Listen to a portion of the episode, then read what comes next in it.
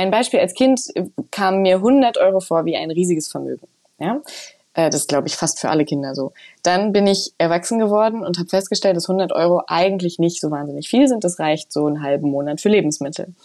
Und wenn ich aber diese 100 Euro jemandem auf der Straße in die Hand drücken würde, dann würde ich natürlich denken, wow, das ist aber ganz schön viel Geld.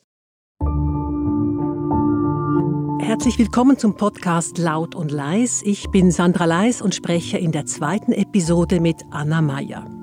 Sie ist 29 Jahre alt, Politikredaktorin bei der Wochenzeitung Die Zeit und Sachbuchautorin. Sie weiß aus eigener Erfahrung, was es heißt, arm zu sein. Ihre Eltern waren Langzeitarbeitslose, die Familie lebte von Hartz IV. Was das bedeutet, darüber hat Anna Meyer in ihrem ersten Buch geschrieben. Und dieses Buch heißt Die Elenden, warum unsere Gesellschaft Arbeitslose verachtet und sie dennoch braucht. Jetzt ist das zweite Buch erschienen. Es heißt Geld spielt keine Rolle. Und darin untersucht Anna Meyer, was es mit ihr macht, plötzlich über genügend Geld zu verfügen. Herzlich willkommen, Anna Meyer. Ja, hallo, danke. Sie sind in Berlin. Ich bin in Winterthur in den Räumlichkeiten der Podcast-Schmiede und wir beide sind per Leitung miteinander verbunden. Schön, dass das klappt. Der erste Satz in Ihrem neuen Buch heißt, viele Dinge, die ich mache, sind Quatsch. Und weiter, noch merke ich das, noch habe ich ein Gefühl von Fremdheit, wenn ich ein Sofa für 2000 Euro kaufe. Anna Meyer, Warum ist es Quatsch, ein Sofa für 2000 Euro zu kaufen? Naja, in meinem Buch geht es ja im Groben darum, warum wir uns anmaßen, Geld auszugeben, das anderen Menschen fehlt. Also wenn Ressourcen ungleich verteilt sind, dann haben manche eben sehr viel Geld und manche sehr wenig. Und die 2000 Euro, die ich für das Sofa ausgebe, hätte ich ja durchaus auch für etwas ausgeben können, das jemand anderem gut tut. Jetzt kann man sagen, gut, das Sofa muss auch jemand herstellen und nähen und da muss jemand im Laden stehen und arbeiten dafür. Und dann ist es vielleicht sogar besser, ein Sofa für 2000 Euro zu kaufen, als eins von Ikea, das im Zweifel unter schlechteren Arbeitsbedingungen hergestellt wurde. Aber das weiß ich nicht. Und insofern würde ich sagen, es ist, es ist immer zumindest hinterfragenswürdig, wenn man sehr viel Geld für etwas ausgibt, was man billiger hätte haben können und vor allem, wenn man einfach Geld ausgibt, das, ja, das in unserer Gesellschaft an einer anderen Stelle natürlich nicht da ist. Ich fühlte mich ehrlich gesagt bei der Lektüre auf den ersten Seiten schon ein bisschen ertappt, weil ich gebe es zu, ich fahre auf längeren Zugstrecken gerne erste Klasse, weil ich da die Ruhe genieße und arbeiten kann. Und da hatte ich schon ein bisschen ein schlechteres Gewissen. Ich habe auch einen Weinkühlschrank obwohl ich sonst eigentlich nicht äh, so luxuriös lebe, aber diese zwei Dinge habe ich oder leiste ich mir und das kommt im Buch ziemlich schnell vor. Und Sie sagen, das seien absurde Käufe. Warum ist ein Erstklasse-Billett ein absurder Kauf? Naja, wenn wir ganz ehrlich sind, gibt es in der ersten Klasse genauso oft nervige Leute wie in der zweiten Klasse, ist zumindest meine Beobachtung aus meinen Erste-Klasse-Fahrten. Ich persönlich freue mich immer, wenn mir jemand die erste Klasse bezahlt, aber ich fahre da eigentlich schlechter, weil mir diese Sitze zu groß sind. Ich habe das Gefühl, die sind gemacht für alte, dicke Männer. Und ich kann da weder schlafen, noch sitzen, noch arbeiten. Ich finde das eigentlich ganz schrecklich und denke aber trotzdem mal, uh, erste Klasse, ja. Und deshalb glaube ich, das ist äh, auch viel nur Suggestion. Und ähm, der Weinkühlschrank, naja, also wenn man es mal so sieht, zumindest in Deutschland haben wir ähm, ein Problem mit der Energieversorgung. Und wenn manche Leute ihre Weinkühlschränke betreiben, während andere Leute nur noch ein Zimmer in der Wohnung heizen, ist es natürlich in Wirklichkeit zynisch, ja, dass man seinem Wein eine bestimmte Temperatur angedeiht, aber die Oma von nebenan nicht die Temperatur hat, bei der sie glücklich ist. Das leuchtet ein.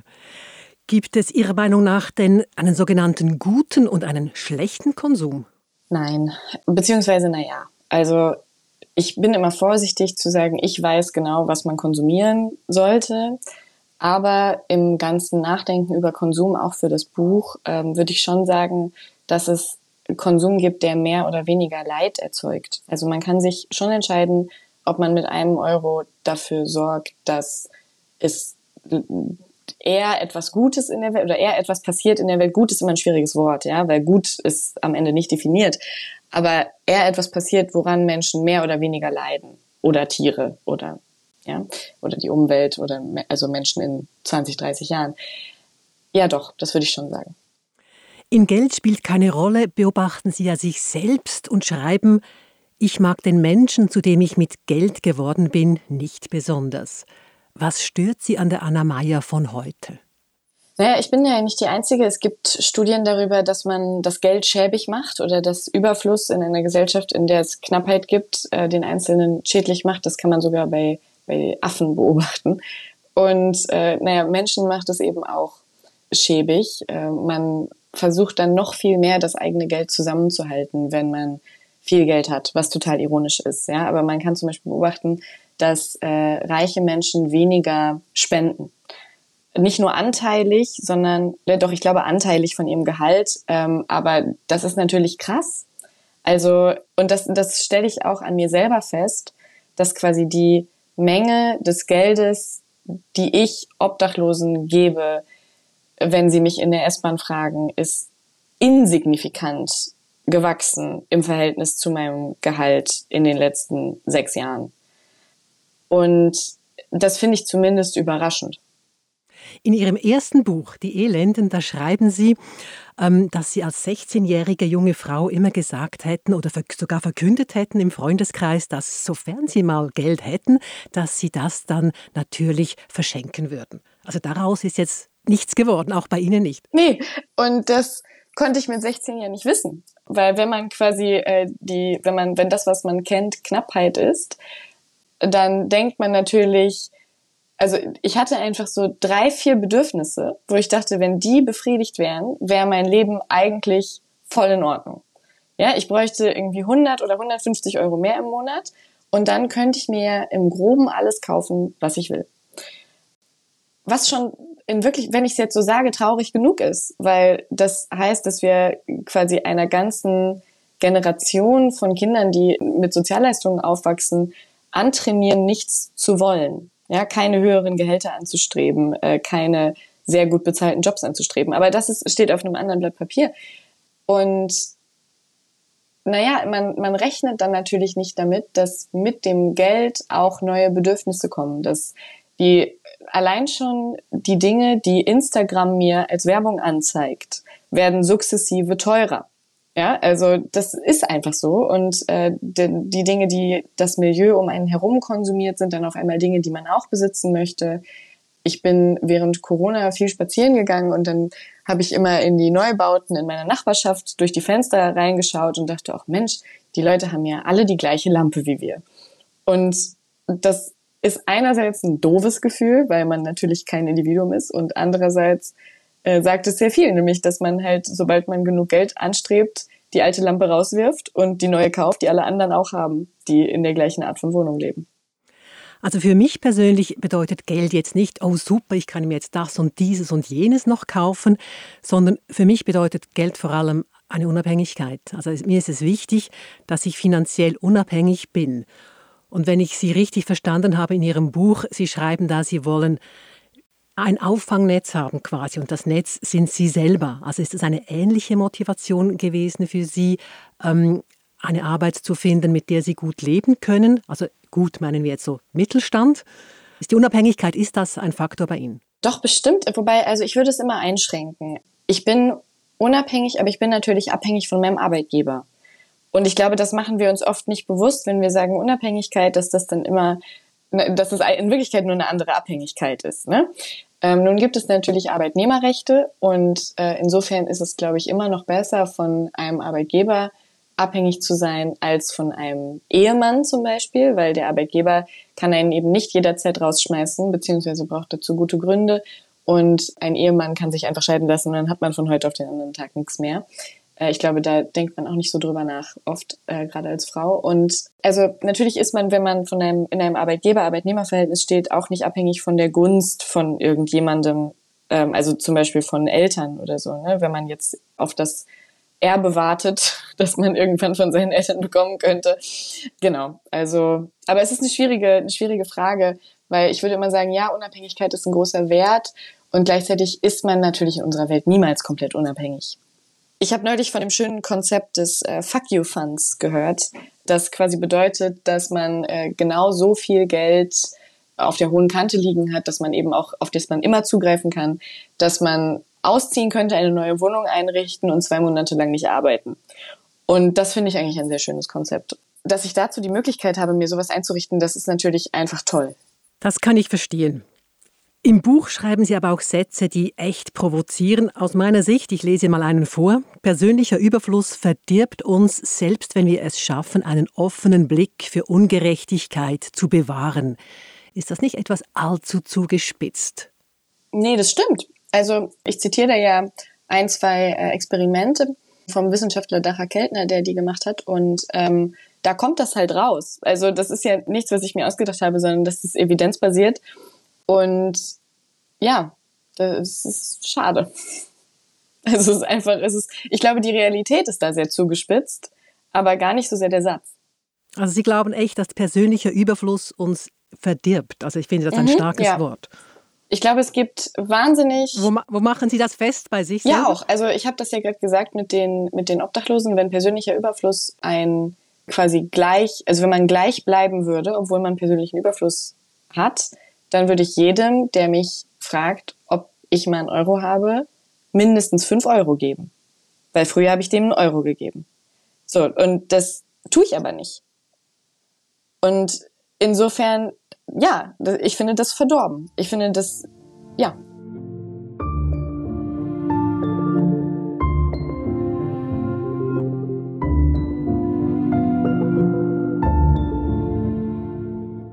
meisten beeindruckt hat mich bei der Lektüre Ihres Buches, wie offen und ehrlich Sie Ihre Verbürgerlichung beschreiben. Sie mögen beispielsweise Trüffel und bezahlen für ein Gläschen um die 15 Euro. Gleichzeitig wissen Sie aber, dass 15 Euro für arme Menschen sehr, sehr viel Geld sind. Und diese Zerrissenheit, denn Sie haben ja dieses Bewusstsein ein Stück weit bis jetzt behalten. Ähm, wie gehen Sie mit dieser Zerrissenheit um? Im Alltag? Ich glaube, es, ist, es sind zwei Sachen. Das eine, wenn ich 15 Euro für Trüffel bezahle, dann ist das auf eine Weise auch Trotz. Das ist ein bisschen so ein Trotz gegenüber, ich weiß gar nicht gegenüber wem, gegenüber dem Leben oder auch eine Art von Ironie, weil ich bin ja in der in der sogenannten Öffentlichkeit äh, bin ich ja die mit dem Hartz IV Buch, ja und das ist quasi das, was was erstmal Leute sehen, wenn sie mich googeln. Und ich finde es dann auch auf eine Weise lustig, viel Geld für Dinge auszugeben und denke mir, ja gut, dann, dann mache ich das jetzt auch mal kurz und erlebe das auch. Ja? Und das andere ist auch die Unmöglichkeit, es anders zu machen. Also was soll man denn tun? Weil, also ich bespreche das in letzter Zeit natürlich jetzt häufig mit Menschen, mit Leuten auf Lesungen oder in Interviews.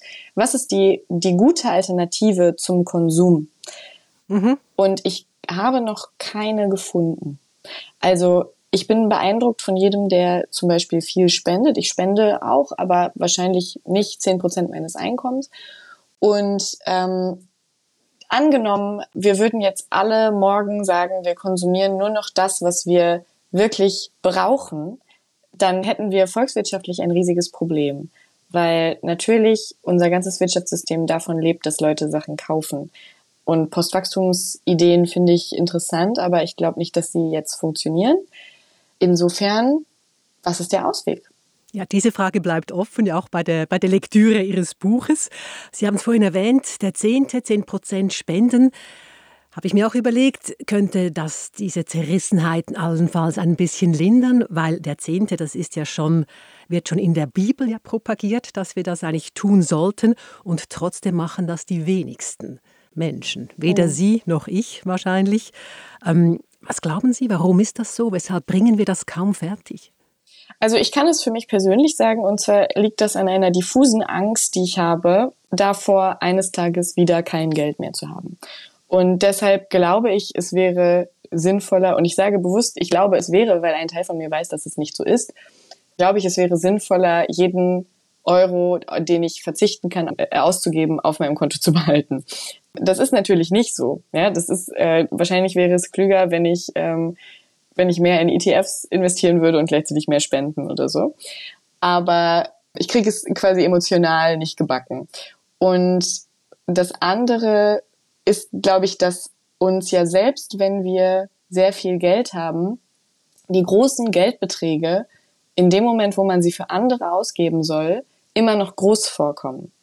Also ein Beispiel als Kind kam mir 100 Euro vor wie ein riesiges Vermögen. Ja? Äh, das glaube ich fast für alle Kinder so. Dann bin ich erwachsen geworden und habe festgestellt, dass 100 Euro eigentlich nicht so wahnsinnig viel sind. Das reicht so einen halben Monat für Lebensmittel. Und wenn ich aber diese 100 Euro jemandem auf der Straße in die Hand drücken würde, dann würde ich natürlich denken, wow, das ist aber ganz schön viel Geld. Und da kommt hinzu, dass je reicher man ist, und ich sage bewusst gerne reich und nicht wohlhabend, weil im Verhältnis ist man schon ziemlich reich, vor allem im Verhältnis zum Rest der Welt. Je reicher man ist, desto weniger Menschen kennt man auch, die das Geld gut gebrauchen könnten. Also das ist ein ganz praktisches Problem, allein vom Wohnumfeld her. Ja, also jeder, der Geld verdient, zieht in ein Umfeld wohnmäßig, wo meistens nur Leute wohnen, die auch Geld verdienen. Hier in Berlin kann man das ganz schön beobachten. Es gibt wahnsinnig viele Neubauprojekte wo man eben quasi 500.000 Euro erstmal als Einstieg zahlen muss, die man hoffentlich geerbt hat, damit man sich überhaupt eine Wohnung da leisten kann. Und ja, das, das führt natürlich dazu, dass man nicht mehr teilt oder dass man das Teilen, glaube ich, verlernt und alles nur für sich behält. Ihr Buch gliedern Sie ja in einzelne Kapitel und die sind immer überschrieben mit Eurobeträgen, also beispielsweise 600 Euro für einen Umzug, 74,78 Euro für einen Babybadeanzug. Das sind Ausgaben, die Sie getätigt haben. Führen Sie privat auch so ein Haushaltsbuch, in dem Sie alles notieren? Nein, leider überhaupt nicht. Ich gehe, was das angeht, sehr schlecht mit Geld um. Ich weiß nicht, was ich wofür ausgebe. Keine Ahnung. Es ist noch genug da und dann freue ich mich, ja. Ich musste für das Buch wirklich dann jeweils nochmal in meiner Banking-App raussuchen, was die Dinge gekostet haben exakt, weil ich mich zwar sehr gut an Beträge immer erinnern kann, ja, also ich weiß, was wie viel gekostet hat. Ähm, dafür habe ich ein ganz gutes Gedächtnis, aber ich könnte niemals sagen, oh, diesen Monat habe ich im Edeka so und so viel Geld ausgegeben. Ja. Das eigentlich lustigste Kapitel in diesem Buch ist meiner Meinung nach, dass, indem Sie beschreiben, wie Sie zwei Katzen anschaffen in der Stadtwohnung und dann, es gibt Probleme, der Kater pinkelt auf das Sofa, von dem wir vorhin schon gesprochen haben. Und am Schluss, in der Verzweiflung, landen Sie bei einer Katzentherapeutin und für diese Dame müssen Sie 225 Euro hinblättern, aber es hilft dann. Und gleichzeitig merkt man bei der Lektüre, Sie schütteln innerlich den Kopf über sich selber.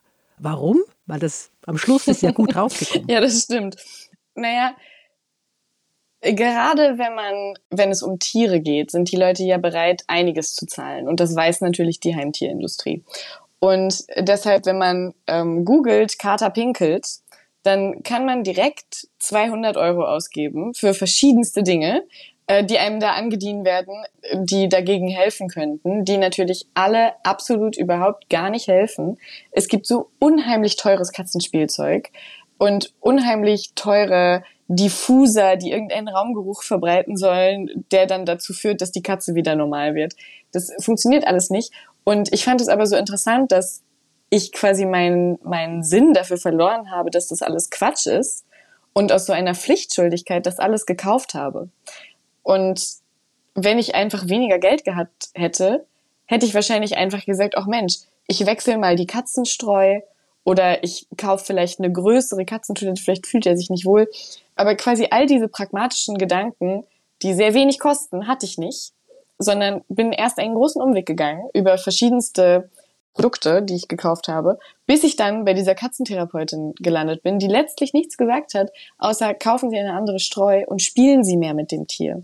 So, und das ist natürlich was, was sich eigentlich relativ schnell erledigt hätte, wo man auch selbst hätte drauf kommen können. Und die war ganz toll. Die hat uns noch viele andere Tipps gegeben. Also wenn man, ich habe mein Leben lang hatten wir Katzen zu Hause und dennoch habe ich nichts über Katzen gewusst, hatte ich das Gefühl. Also ich würde jedem das auf jeden Fall empfehlen, der das Geld hat. Das ist extrem interessant.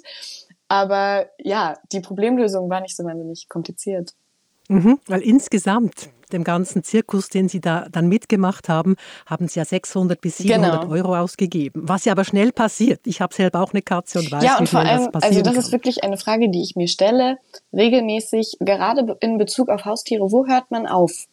Also wenn man genug Geld hat, um diese Haustiere wirklich sehr, sehr zu pampern, um denen allen möglichen Quatsch zu kaufen, wann ist man ein schlechter Mensch, wenn man es nicht tut? Die Frage stellt sich ja spätestens, wenn die Tiere dann älter werden, meine sind jetzt noch sehr jung, wie viel Kosten trägt man für Krebsoperationen von Katzen oder so? Und das ist, finde ich, einfach eine Frage, die unlösbar ist, weil wenn man das Geld hat, warum würde man es nicht für ein weiteres Lebensjahr der Katze ausgeben? Aber gleichzeitig ist es natürlich absurd, 6000 Euro für ein weiteres Lebensjahr einer Katze auszugeben.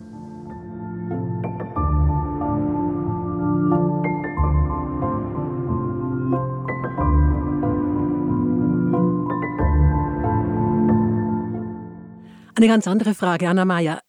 Gegen Ende des Buches schreiben Sie, dass es Ihnen im Unterschied zum ersten Buch oder überhaupt zum Schreiben bei diesem Buch sehr schwer gefallen sei, diesen Text zu schreiben. Warum? Was hat Sie da allenfalls blockiert? Ich glaube, erstmal ist es immer schwierig, ein zweites Buch zu schreiben. Das habe ich jetzt von mehreren AutorInnen gehört. Das ist einfach äh, anstrengend. Und äh, also, weil man das erste Buch ja oft so, also das erste Buch, das kann ich für, für mich sagen, das habe ich das habe ich eigentlich 25 Jahre lang geschrieben. Ja, also das war ein permanenter Gedankenprozess, der angefangen hat. Da war ich zwölf, ja, so, zumindest von meinem Gefühl her. Und dann kam es halt raus, so und das war dann gar nicht mehr so besonders. Und das zweite Buch habe ich dann ja eben erst, da hatte ich nicht so viel Zeit, mich vorzubereiten, ganz blöd gesagt. Und ich habe mich selbst viel mehr von außen gesehen. Also ich habe viel häufiger gedacht, was könnten die Leute darüber denken und so. Weil ich glaube schon, dass die Dinge, die ich darin beschreibe, sind Dinge, die eigentlich die meisten Leute beschäftigen. Und gleichzeitig redet man nicht so richtig drüber, beziehungsweise man sagt dann immer direkt, wenn man sowas sagt wie ich habe einen Weinkühlschrank oder so, dann muss man immer direkt sagen, ich bin ja so privilegiert. So, und meine Idee in diesem Buch war wirklich nicht zu sagen, wie privilegiert ich bin, sondern einfach nur hinzuschreiben, wie mein Leben ist. Ja, die meisten Sachbücher, die enden ja mit konkreten Tipps, mit Handlungsanweisungen oder was man eben besser machen könnte. Und darauf verzichten Sie ganz bewusst. Sie schreiben sogar, ich will Sie zurücklassen ohne Ausweg. Das klingt fast ein bisschen trostlos in meinen Ohren. Ja, es ist ja auch trostlos. Also das ist äh, wieder, wie eben gesagt, das ist vielleicht gar nicht so sehr der Satz, sondern die Realität um uns herum. Und trotzdem, warum lohnt es sich aus Ihrer Sicht, dieses Buch zu lesen? Ich glaube, es gibt Bücher, die man liest, um etwas daraus mitzunehmen. Und dann gibt es solche, die man liest, um sich eine Zeit lang in dem Thema zu befinden, in dem man sich da befindet. Und mein Buch ist letzteres. Ich hoffe, dass wenn man das liest, man sich, ich weiß nicht, wie lange man ungefähr braucht zum Lesen, so zwei, drei Stunden, drei Stunden vielleicht, ja, dass man sich so lange in dem Thema Geld aufhält. Und ich glaube, dann kommen einem auch genug eigene Gedanken. Und wenn ich das am Ende abgebunden hätte mit so, und jetzt machen Sie Folgendes und Sie müssen jetzt alle aufhören, Käse zu essen und Sie müssen 100 Euro im Monat an diese drei Organisationen spenden, wäre das unredlich gewesen, weil ich weiß ja, äh, das Buch handelt davon, dass ich auch nicht weiß, wie es richtig geht. Und dass ich auch permanent hinterfrage, was man eigentlich mit seinem Geld tun soll, um möglichst wenig Leid in der Welt hervorzurufen. Und ja, deshalb gibt es keine Forderung. Es geht primär um Reflexion, wenn ich Sie richtig verstanden habe. Ja, also ich freue mich natürlich, wenn Leute aus dieser Reflexion irgendwas tun. Aber ich glaube, dass wir am wenigsten in der Welt verändern, wenn wir Menschen anschreien und am meisten, wenn wir Freude verbreiten oder Freude haben selber. So. wenn irgendjemand sich aus dem Buch heraus motiviert fühlt, die Dinge zu hinterfragen und vielleicht Bock kriegt, sie zu ändern, weil er dann weiß, dass es möglich ist, weil am Ende alles nur aus Gesetzen besteht und die man ändern kann, dann fände ich das super. Und das erwächst aber nicht aus, aus Fordern. Aus Fordern erwächst immer nur schlechtes Gewissen. Und was ist die Alternative dazu? Die Alternative zu schlechtem Gewissen, oder? Nee, zum Fordern. Zeigen, Es gibt ja diesen, diesen Satz, ich weiß nicht, ob äh, man das unter Schweizer Journalisten auch sagt, Show, don't tell. Macht meistens einen guten Text oder eine gute Reportage aus, wenn man zeigt, wie die Welt ist und nicht die ganze Zeit sagt, und deshalb muss man, und deshalb muss man, und deshalb muss man. Und das ist eigentlich, wie ich am liebsten schreibe. Ja. Das war die zweite Folge des Podcasts Laut und Leis. Wenn ihr, liebe Zuhörerinnen und Zuhörer, jetzt Lust bekommen habt auf das Buch von Anna Meyer, es heißt Geld spielt keine Rolle und ist bei Hansa Berlin erschienen. Und natürlich sind wir gespannt auf eure Rückmeldungen, gerne per Mail an podcast.cat.ch oder per WhatsApp auf die Nummer 078 251 67 83.